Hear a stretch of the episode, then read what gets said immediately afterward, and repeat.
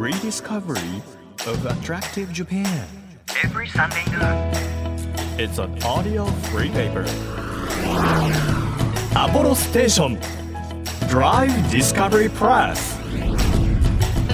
7月2日日曜日時刻は12時となりましたアポロステーションドライブディスカバリープレス編集長のホラン千秋です今年も後半戦に入ったということでね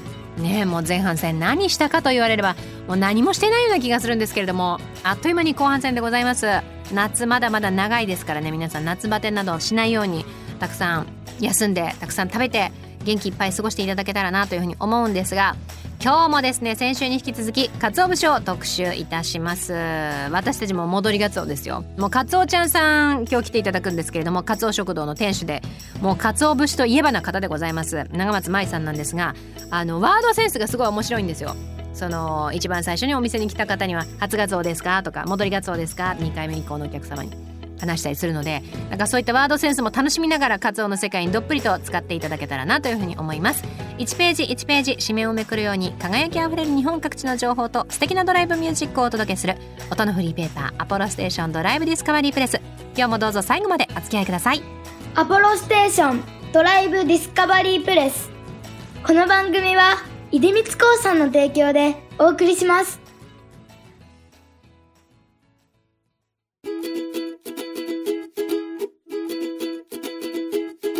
耳で聞くフリーペーパーアポロステーションドライブディスカバリープレス改めまして編集長のホラン千秋です毎週個性あふれるゲストをお迎えしているこの番組今日もですね先週に引き続きえカツオ食堂の店主でカツオ節をこよなか愛するカツオちゃんことえ長松舞さんに来ていただいていますよろしくお願いいたしますよろしくお願いします。もう先週はですねカツオちゃんさんのもう溢れ出る愛はい。それからその愛がどこからやってきてるのかっていう。いや、はいもう夜遊びからでも全てがこう始まってるっていうね、はいだそれがなかったら、はい。その結局一番最初にお店を開くっていうところにもたどり着かなかったんですよねっていう、とこでしたよね。はい。本当にそうだと思います。ははい、2017年にこう曲がりをして、はいでカツオをこう皆さんに伝えるっていうお店をオープンさせましたい。はい。というところから、はい。どんなこう大変さがあったのかっていうのをちょっと伺いたいんですけど。はい。大変なことっていうと、私はその鰹節が好きでいろんな地域の職人さんの作り方とか見させてもらったんですけど、例えば多くを見る方が困ることというか例えば同じ鰹節って言っても、本当にたくさんの種類があるし、うん。その中でも同じ種類だとしてもその職人さんによってもこだわりも違うので、はい。例えば鹿児島県なんか行くと枕崎市っていうのは40数軒鰹節工場があったりその指宿市っていうところは20数軒鰹節工場があるんですけど、はい、みんなあり方も考え方も違うので、はい。あの私はまあそれをまあ好きでこの職人さんこういう風に作ってるとか、うんうん。そういうのメモしてたんですけど違う現場に行くとまたあり方が違うので、あれ？みたいな。例えば同じ煮るっていうシーンでもちょっと背景が違かったりとか、はい。背景が違うっていうのはちなみにどういう環境で似てるかっていうことですか？そうですね。あとは煮るカツオの大きさだったりとか、あとは例えば煮る時の形状が違ったりとか、あの例えば自分なんかでは今手で削る鰹節私がお店で削ってる鰹節の種類っていうのはまあ私が自分で統計を取ったところによるとはいはい。1.7%しかないんですよ。昔ながらの作り方なんですけど。昔ながらの作り方っていうのは何がこう違うんですか？一番手間暇がまあかかってるっていう、はいはいその抽象的な言葉になってしまうかもしれないんですけどあのその作り方がよくテレビとかで紹介されるんですね。はい、あの半年ぐらい焼くかけて鰹節をまあ熟成させてうまみと香りを最大限に引き出された、まあ、そんなような鰹節なんですけどあのそういったのがよく鰹節の作り方で世の中には紹介されたりするんですけどそれっていうのはもうほとんどその1.7%しかないので出回ってない。っていうことは違う種類っていうのがメインになってくるんですよ。で90%以上は違うそう。そう作り方なんだ。そうなんですよ。で私がいろんな現場を見てきたんでどの人がどういう種類を作ってるっていうのがすごいごちゃごちゃになってしまって、自分が手で削ってる鰹節と違う作り方のところの現場の写真を紹介しちゃったりとか。だかそういったことパズルがなんかこうジグザグしちゃうみたいな。伝える上で。そうなんですそうなんです。そういうのを例えば職人さんからはその伝えるんだったらそうやっでねメディアに出たりでもそうだけどそういうところはちゃんとしっかり整理してくださいねとか。そっか鰹節業界をもう背負う業そもう代表になっちゃったから。そうであの今までそうやって鰹節を世の中に発信する人がやっぱりいなかったのであのなおさらですよね。なおさらその職人さんからはそのあなたが SNS でアップしたカツオの状態はあなたが削ってる鰹節の種類の作り方じゃないやつですよとか。はあ。私は鰹節だったらいいやぐらいだったんです最初うん。は正直に。なんで自分がいろんなとこで巡って撮った写真を自分が好きなようにアップしてたんですよ。なるほどなるほど。鰹節はこういう風に作られます。まずは切り方はこうですとか。でもそれも知識がなかったりするとそのなんだろう違う自分が扱ってない種類の鰹節の切り方を載せてしまってたりとか。でも誰々さんのところで作られたこの鰹節はぐらいある意味細分化されてるから。そうなんです。そうなん。ですだからまずそこで鰹節に種類があるんだっていうこともその鰹節単純に好きになって追い求めてただけだった中で種類があってその種類によってはやっぱり手間暇かけてる人っていうのはお金よりも美味しいものを届けたいっていう気持ちがなければその種類は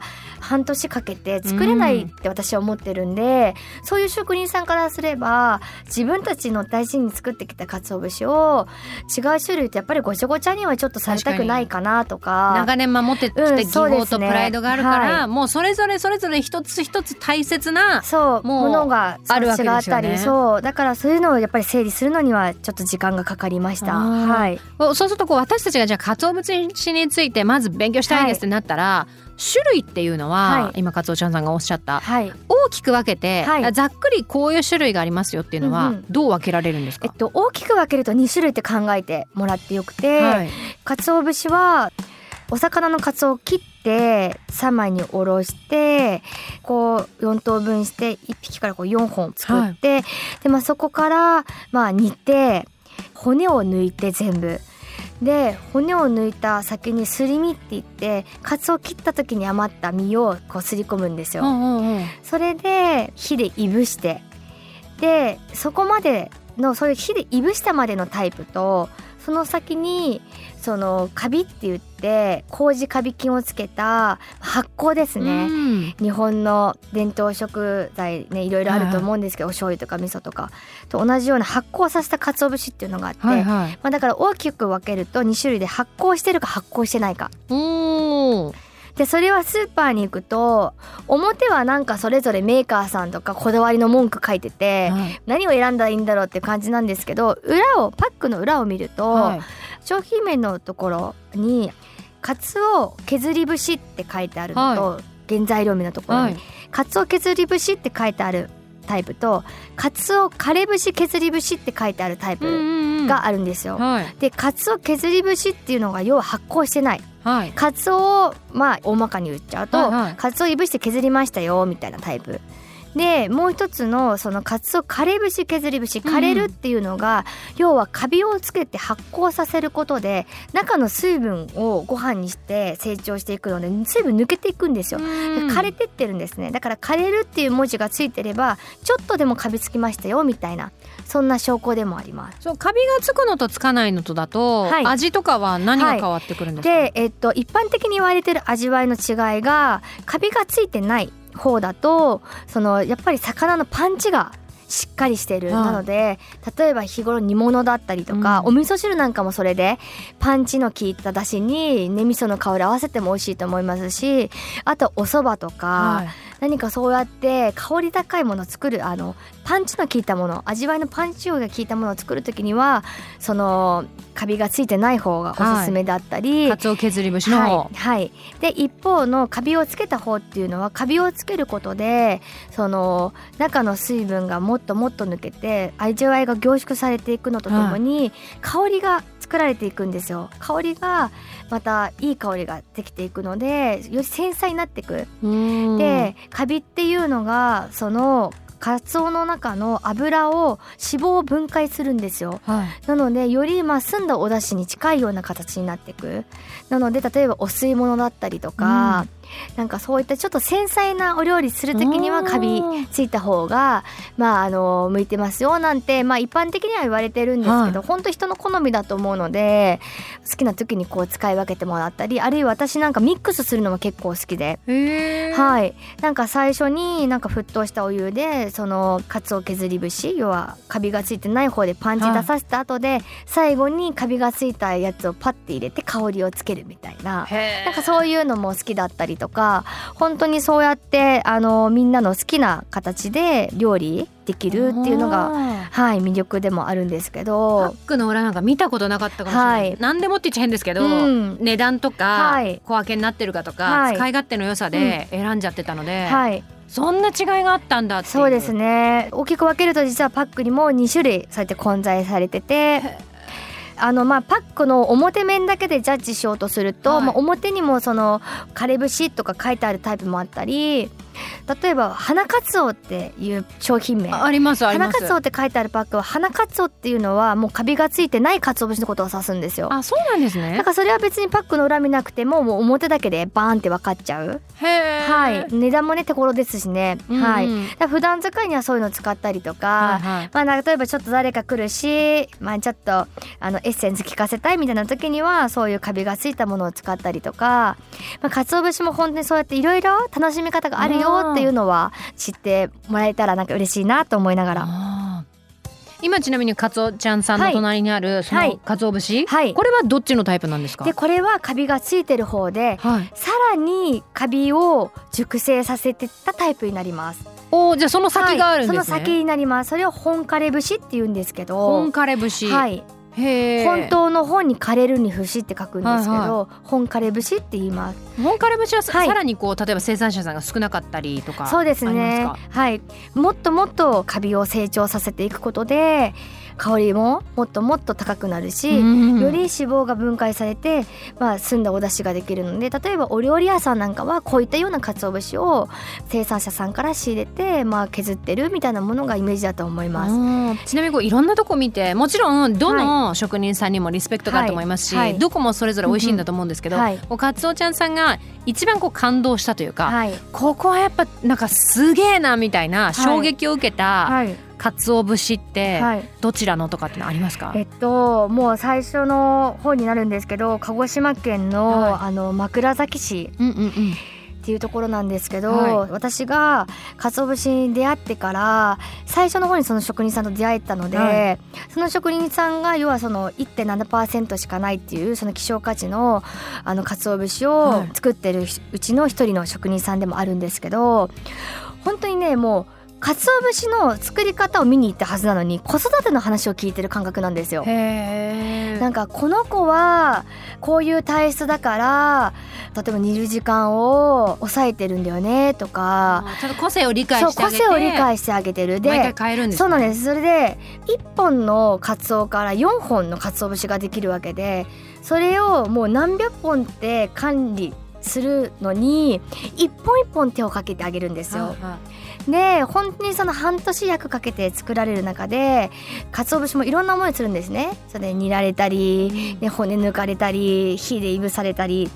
でそういう各過程を通しながら例えばあの時にはお利口だったのにちょっとこの時から反発し始めちゃったとかあ反抗期がやってきたみたいーな。へだその反抗期を力ずくで押さえつけちゃうともっともっと反発する。だけどその反抗期をちょっとそのなんていうの親みたいな形でちょっとレールを作ってあげるじゃないけど、ちょっと支えてあげる形でその子をまあ見送ったりとー。かそう例えばあとは無理にこう強制させちゃうと本当にその後よものすごいその反発がやってくるから無理にしない方が良かったなとか、うん。なんかこう子育ての成長期聞いてるようなうん。形でそうやってできた鰹節を最後ちょっとこう割ってみてくださったんですよ、はい。この硬い鰹節を。パキンって割ってくれた時に、はい。中身がね本当に輝くルビー色ででその職人さんはそのかけたところで指輪とかピアスとかアクセサリーもちょっと作られてるんですけど、その時にその職人さんがお魚のカツオって赤身をしてる赤い身をしてるけど煮られて白くなって火でいぶされてでカビをこうまとって最終的にまた赤に戻るって。確かに言われてみて火通すと白くなりますもんね。そうですよね。タンパク質なんでそうやって変色すると思うんですけど不思議なことにまた赤にそうやってルビー色に輝き始めるんですよ。うん。だからカツオにとっての第二の人生がこのカツオ節なんだよねって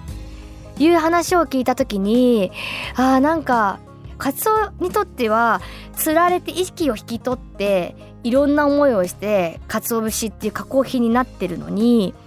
なんかもう一回ここから第二の人生が始まるんだみたいなそう思った時になんか自分もこの鰹節を美味しくみんなに届けるにはやっぱりお茶碗の上でその鰹節の第二の人生の花舞台を持たせてあげたいなみたいな。そういった気持ちから鰹節をお店で削る時にはふわふわに削りたいとか綺麗に削りたいみたいな感情も芽生えてきたのがあります。へえなんかご自身の第二の人生みたいなの,、はい。の幕開けみたいなのが、うん。はい。なんかある意味この鰹節で表現されてるっていうか、はい。重なったみたいな部分もはい、そうですあるのかねも。しれないですよね。はい、だからもう本当にその鰹節ってものじゃない。ものっていう感覚じゃなくて本当に鰹節にも命があるっていうような感覚を覚えたのがやっぱりその職人さんの愛が今もずっとお付き合いさせてもらってるんですけど、常に背中を追いかけてるみたいな形で自分も好きなことを始めたけど商売商売とかになるんじゃなくて大事なことを常に心に置いとけるというか、愛をちゃんと伝えていかなきゃなとか、うんうんそういったようなことをやっぱり教えてもらったのがその職人さんになります。ここまでいろいろお話を伺ってきたんですけれども、はいまだまだカツオについてちょっと話が足りないということで、はい、来週も、はい、回遊してきます。追いガツオですね。おいが追いガツオ、追いガツオです。追いガツオいただきました。はいありがとうございます。よろしくお願いいたします。よろしくお願いします。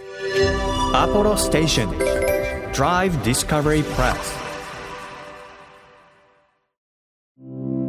地域社会を支えるライフパートナーアポロステーションのスタッフがお客様に送るメッセージリレー。北海道釧路市の西日本フリート株式会社38号線釧路星ヶ浦球場遠藤拓也です。国道38号線沿いにある当店のおすすめは最新の機械洗車です。スタッフがお預かりしたお車を洗車機に入れますので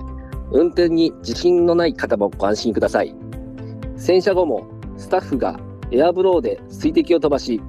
優しいクロスで拭き上げるので吹き傷も水垢も残らない綺麗な状態に仕上がります。お店は今月改修工事を終えて新しいお店としてオープンしています。お得なキャンペーンも行う予定ですのでぜひお立ち寄りください。アポロステーション38号線釧路星ヶ浦球場。ご来店お待ちしております。あなたの移動を支えるステーションアポロステーション。東京 FM からホラン千秋がお届けしてきましたアポロステーションドライブディスカバリープレス。今日は先週に引き続きカツオ食堂の店主でカツオ節をこよなく愛しているカツオちゃんこと長松舞さんをお迎えしましたけれどもあのもちろんこう手削り用の鰹節ってそんなにもう数ないよなっていうふうに思ってはいたんですけどそれがなんとこう1.7%にまで減っている。いやもちろんその手削り用のものがないじゃないのがあるからこそ私たちがこう手軽にゲットできるっていう部分もあるんですけどやっぱり文化なのでカツオちゃんさんのような方がこれを大事にこういろんな人に伝えて守っていくっていうのはとても重要なことです。し私たちもそれをこう受け継いで本当に美味しいものを美味しいって思ってそれをこうまた伝えていくのも大事ですしぜひこれ皆さん手削りの鰹節食べていただきたいなというふうに思いましたね。周りでもしあのそういうお店があれば注文したりしてみてください。